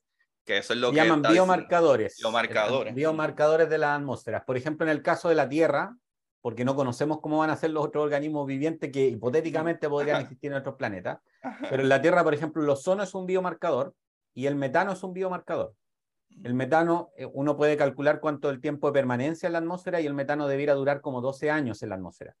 Es decir, que si uno encuentra metano en una atmósfera de un planeta tipo terrestre, estamos hablando, no estoy pensando en satélites como, como por ejemplo, eh, ah, se me fue el nombre, pero Titán. Titán, gracias. Como Titán que tiene una atmósfera de metano, pero es que otro tipo de objeto con otras condiciones de temperatura, es otro tipo de, de, de, objeto. Entonces, para planetas como la Tierra, eh, lo que uno esperaría sería justamente en una, atmósfera como la de Marte, por ejemplo, con mucho dióxido de carbono, pero en el caso de la Tierra uno no esperaría encontrar metano, no, sería un gas que uno esperaría que apareciera. ¿Por qué? Porque si hay fuentes de metano de, naturales, pero no biológicas, ese metano rápidamente se desintegra después de 12 años que el periodo de permanencia deberá desaparecer. Sin embargo, nosotros los seres humanos plantamos arroz, que es una tremenda fuente de, de contaminación de metano. Bueno, se libera metano también del, del, del, gas natural, es decir, de la extracción de petróleo. Se libera metano por las vacas. Nosotros comemos carne y dentro de lo que más comemos es vacas. Entonces, las vacas tienen, son productoras de metano. Los pedos de, de las vacas son, a pesar de que alguien puede decir, bueno, sí. Bueno, el arroz y las vacas son dos fuentes muy, muy importantes de contaminación de, de metano que no solamente son productos de, organismos biológicos que existen en la Tierra, sino que de la actividad, en particular de la actividad humana. Por eso que destaque estas dos, aparte de la liberación del, metano de gas natural de la fuente de petróleo. Así que los biomarcadores son interesantes por eso. ¿Quieres decir, Isaías, que cuando se detecte metano en, un planeta eh, podemos estar ante la primera evidencia marciana? Bueno, eso es una visión muy antropocéntrica del, es una visión muy antropocéntrica de lo que uno esperaría. Yo, bueno, lo hemos hablado aquí, yo, yo soy bastante más pesimista en esto. Yo pienso que si llegamos a encontrar algo, van a ser bacterias, no van a ser organismos como nosotros. somos un error de la evolución biológica. Claro. si no, si no se hubiesen extinto los dinosaurios, nosotros no estaríamos acá. Y, y la inteligencia por sí solo no construye naves interplanetarias ni telescopios espaciales. Nosotros llegamos a esto porque tenemos manos, y los delfines son tan o más inteligentes que nosotros, los pulpos son tan o más inteligentes que nosotros y no construyen naves espaciales. Y, y, de hecho los seres humanos, los descendientes primates, tenemos la particularidad que somos los únicos animales lo suficientemente imbéciles para lanzarlos al océano sin estar seguros que al otro lado hay tierra. No hay ningún otro animal que haga eso. Entonces, nosotros somos una cosa muy particular, pero somos un error. Que, que no se puede repetir en, todo el universo. No, no, sí se, puede, sí se puede repetir, pero el universo es muy grande y nosotros no tenemos acceso a todo él. Nosotros tenemos acceso solamente a un grupo muy pequeño de estrellas en la vecindad del Sol. No, ni siquiera dentro de nuestra propia galaxia podemos ver muy lejos. Ajá, ajá. Entonces, podrían existir, sí, nunca van a ser ser humanos, no necesariamente van a tener dos manos, no necesariamente van a tener dos ojos, ni necesariamente van a ser bípedos, Puede que exista vida inteligente, sí, pero eso no asegura que esa vida inteligente va a tener capacidad tecnológica, por lo que le acabo de decir, porque la inteligencia por sí misma no lo, no lo permite. La especie humana tiene varias particularidades. Bueno, yo creo que algún día podemos conversar acerca de las particularidades de la evolución humana y lo raro que somos dentro, porque la inteligencia, la evolución en el planeta la ha explorado muchas veces. Los dinosaurios también eran bastante inteligentes. O sea, uno tiende a pensar por un error, una distorsión que tiene respecto al concepto de evolución, que lo de antes era más tonto que lo de ahora. Entonces, como que hay una flecha y se va siendo más inteligente y eso no es así, no es lo absoluto así, pero bueno, podemos estar aquí hablando. Es, es, un, es un, tema, es, un tema. Un temazo, un temazo. Pero lo que Isaías quiso decir es que a la que la evolución le dé deo a los delfines, no chaval. Entonces, yo que, eh, si os he entendido bien, este descubrimiento del dióxido de carbono, mm, sobre todo esas evidencias de que pueda haber vida o hay algún tipo de vida, ¿no? Eh, aparte de eso, también eh, puede darnos muestra de, cómo se ha formado ese planeta, ¿no? aparte de la evidencia que habéis comentado de, lo que es capaz ya de hacer un, telescopio de este tipo, ¿no? Que ya es una evidencia de que somos capaces ya de ver más o menos eh, las atmósferas de planetas que están muy lejanos, ¿no? Y ya tenemos la tecnología adecuada, ¿no? Para, para avanzar, ¿no? claro, pero ojo eh, que, Pablo, que el telescopio espacial James Webb no ha hecho, cosas que no se hacían antes. O sea, los tránsitos de exoplanetas se estudian desde el año 95. De hecho, un premio, el, el, premio Nobel que hubo por este tema fueron los primeros que observaron estos tránsitos de exoplanetas, el año 95, es decir, a 2022 ha pasado bastante tiempo. Es una técnica muy conocida que se ha refinado, pero la particularidad que tiene el telescopio espacial James Webb, primero es que está en un lugar donde no hay atmósfera y eso ya es una maravilla, pero que observa en un rango de frecuencia que la Tierra, o sea, de longitudes de onda o del infrarrojo en el cual la Tierra no es lo absolutamente fácil observar. Entonces tenemos esas dos particularidades. Primero, no está en la atmósfera y segundo, que y observa principalmente en el infrarrojo. Entonces puede ir a regiones, las moléculas producen... Pero tiene más capacidad, si os he entendido yo, para, para detectar los elementos básicos de, una atmósfera de otro planeta. Eso antes no se podía. Es que, el, bueno, por eso que estaba justamente mencionando esto, que los espectros moleculares son diferentes que los espectros de los átomos. Y los espectros moleculares se van principalmente hacia las microondas, de hecho se observan con radiotelescopios.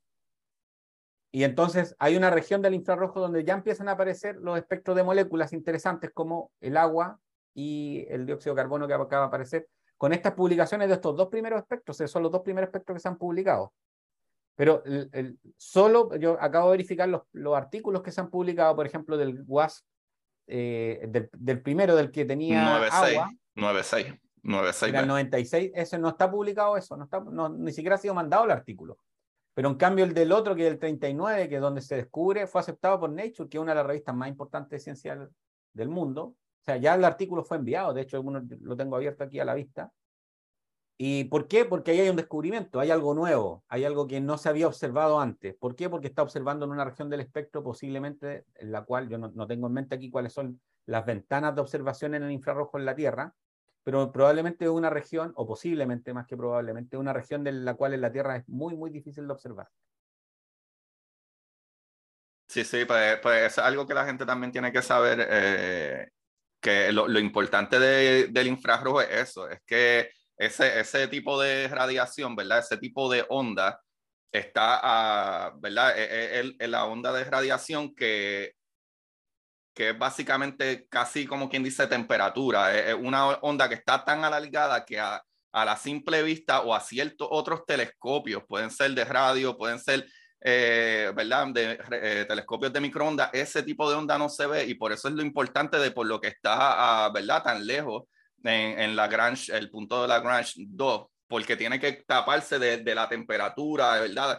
Que es más, básicamente ese tipo de radiación infrarroja que viene del Sol y del planeta, ¿sabe? Y, y es lo particular con este telescopio, que es un tipo de luz, un tipo de rango de, de onda que no se podía ver, o, o incluso está el Spitzer, que sí está, existía y veía infrarrojo, pero no tenía las capacidades que tiene este ni estaba tan lejos. O sea, este, este, telescopio se yo aseguraron. Que el Spitzer sí estaba en, el, en la misma región del DL, pero Spitzer era un telescopio pequeño, yo lo estoy diciendo de memoria, pero por favor ustedes verifiquen. Me parece que Spitzer era de menos de un metro, 0,8 metros.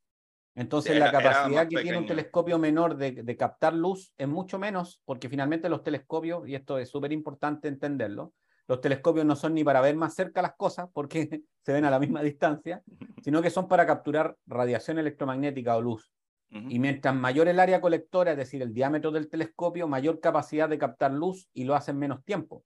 Spitzer probablemente sí tenía esa capacidad, pero la cantidad de tiempo que tenía que estar el telescopio observando es mucho mayor y los tránsitos de estos exoplanetas, porque productos que están muy cerca, duran muy poco.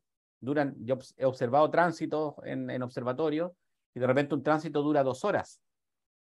Y tal vez el tiempo que tú requieres para acumular con un telescopio pequeño la cantidad de luz para que te permita observar ese tránsito puede estar del orden de eso. Y después tiene bien el tiempo de lectura del detector, porque cuando uno toma datos hay un tiempo de exposición en el cual el detector está capturando fotones, pero luego esos fotones hay que leerlos del detector y eso tarda un tiempo también. Entonces, la gracia es que eh, en este caso el James Webb es un telescopio relativamente grande no es el más grande, pero de los que ha lanzado al espacio es lejos el más grande. Y bastante más grande que Spitzer, que el que está, que el, que el anterior de infrarrojo. Sí, también otra cosa, Isaiah, es que el Spitzer estaba en el rango de luz electromagnética del final, casi tirando para microondas. Y el, el, el Hubble estaba en el principio del rango de luz el James Webb está desde el principio, casi de luz visible, hasta casi el final donde Spitzer estaba. Spitzer no, eh, eh, cuando la gente en el mismo rango. No observaba en los mismos rangos que está observando ahora mismo el James Webb. Y exacto, y como tú dijiste también, que nada, es, básico cómo funcionan los telescopios para la gente, a mí me gusta hablarlo así por, por lo que, eh, para que la gente haga el mental picture. Imagínense que ustedes tienen que insertar una bola en un canasto pequeño a una bola, un canasto súper más grande, es mucho más fácil captar la bola o captar la radiación, captar la luz en algo que es más grande, que recopila más que algo pequeño. Ese es todo el truco de los telescopios. Mientras más grande, más luz captura, mucho mejor. Y para que tengan una, eh, una idea del tiempo, de Hubble, cuando vemos esta imagen maravillosa del Deep Field de Hubble, ¿verdad? Del campo profundo de Hubble, esa imagen le tomó a Hubble alrededor de entre 5 a 6 semanas de observación a como 100 horas de acumulación, si no recuerdo mal. A James Webb le tomó. de luz. Ajá, exacto. A James Webb le tomó alrededor de dos horas y media, menos de un día, en tomar la misma imagen con mucha más, ¿verdad? Este... Y, captó cosas que no se observan en Ajá, Exactamente, exactamente. Porque están en otro rango de onda que, que estos otros dos telescopios no, no la tenían. A pesar de que los dos. Recuerdo, recuerdo, con lo que tú estás mencionando, que me eh, eh, eh, agradezco que lo hayas complementado. Recuerdo yo cuando estaba cursando el máster todos los profesores, yo cursé el máster en Madrid, todos los profesores estaban entusiasmadísimos con Alma. Alma todavía estaba en construcción. ¿Y qué gracia tenía Alma? Que permitía observar en un rango en el cual tampoco se había observado porque la atmósfera bloqueaba y porque eh, está entre justamente la parte final del infrarrojo y los principios del microondas, que son las ondas milimétricas. Pero entonces, eh, cuando aparece Alma, porque Alma está en un lugar, está como a 5.000 metros de altura, en un lugar extremadamente seco, y el agua es justamente una de, de los de los elementos de la atmósfera que bloquean la radiación en, este, esta, porque justamente lo, lo acabamos de decir, ¿no? Por eso aparecen en esta zona del espectro y absorben la radiación. Y claro, si uno quiere observar justo en esas longitudes de onda, como el agua la absorbe, entonces eh, la bloquea. Y también las temperaturas, el viento, como la atmósfera esté funcionando en ese momento, va a bloquear muchas cosas. Claro, bueno, entonces ALMA también permitió crear un, observar una región donde antes no se había observado y por eso que se han hecho descubrimientos muy, muy interesantes con ALMA, aparte de otras particularidades que, que otro día tal vez podemos conversar. Bueno, me, vais a permitir que os interrumpa y lo siento porque está siendo muy emocionante, pero por cubrir un poquito los plazos que tenemos previstos con la audiencia, con nuestro tipo de formato de podcast y tal, lo vamos a tener que ir dejando aquí. Vale, eh, teníamos más temas preparados para hoy, pero nos va a ser imposible tratarlos. Si queréis, los porque nos podemos pasar horas y estoy visto lo visto. Bueno, tal vez lo podemos, tal vez se puede liberar este podcast en dos partes, Carlos. Se puede pedir de Artemis y luego la siguiente... sí. Sí, no, lo, de Artemis y James Webb lo podemos poner en uno perfectamente, pero por ejemplo lo que voy a comentar ahora lo podemos comentar de esos soslayo un poquito por encima y ya lo dejamos abierto para que la semana que viene así lo podamos continuar si queréis, quien quiera, lo continuamos, ¿vale? Entonces, eh, y voy a cerrarlo, esto luego lo corto, ¿vale? Pero lo que voy a hacer es mencionar los temas que nos quedan por tratar y ya, ya está, porque es que son muy largos. Yo tengo muy mil cosas aquí apuntadas que ni siquiera hemos podido comentar. Claro, lo que pasa es que tú tuviste la, la, mala idea de juntar a dos personas que somos muy buenas para hablar. normalmente soy yo muy bueno para hablar, pero ya si somos dos, eso cambia los tiempos. Y encima, y, que Pablo conocimiento, Y que tenéis conocimiento, sí, sí. Y Pablo encima está charrado también.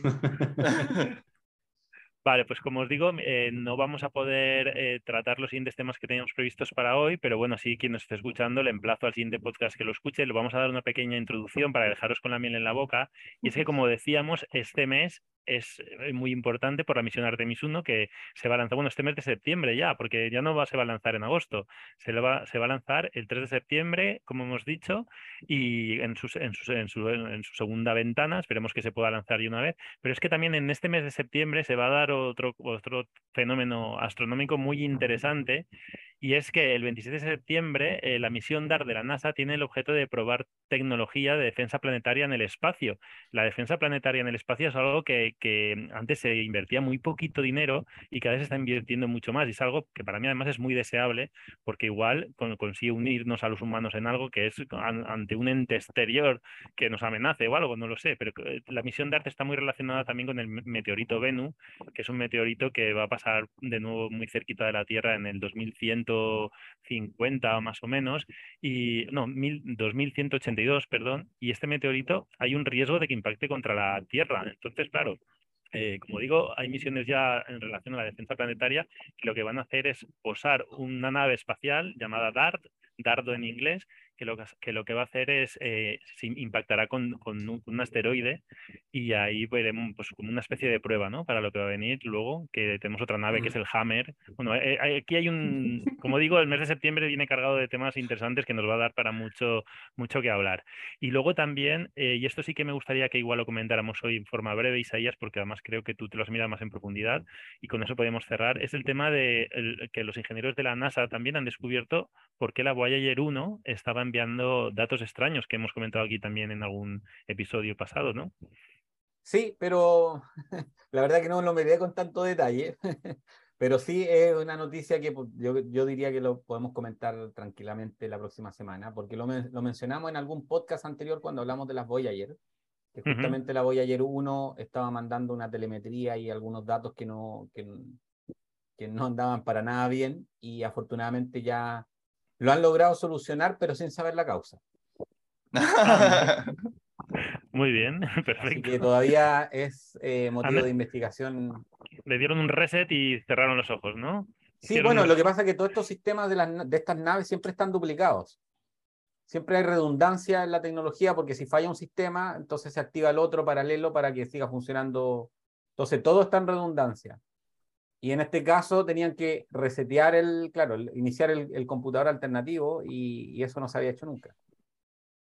Bien, perfecto. Pues entonces, si os parece bien, hablaremos del tema de Dart y, también, si os parece bien, bueno, seguiremos hablando de Artemis también seguramente en próximos episodios y también comentaremos en mayor profundidad el tema este de la Voyager 1, que también es muy interesante saber dónde está, que recordar dónde está, el viaje que está haciendo, que es espectacular durante tantos años. Y nada más, simplemente, bueno, yo os despedís también como queráis, yo dar las gracias sobre todo a Agustín por haber querido estar con nosotros, voy a seguir escuchándote, soy un apasionado de, me hace reír mucho en tus podcasts, ya más que aprendo, con lo cual es la fórmula perfecta y, nada, muchas gracias por estar con nosotros hoy. Gracias, gracias a ustedes. Le he pasado súper brutal y he aprendido un montón también. Me encanta, esto me encanta. Muy bien, gracias Pablo, gracias Isaías. Gracias a vosotros. Que estéis bien. Y para ustedes, esto es curiosidad científica.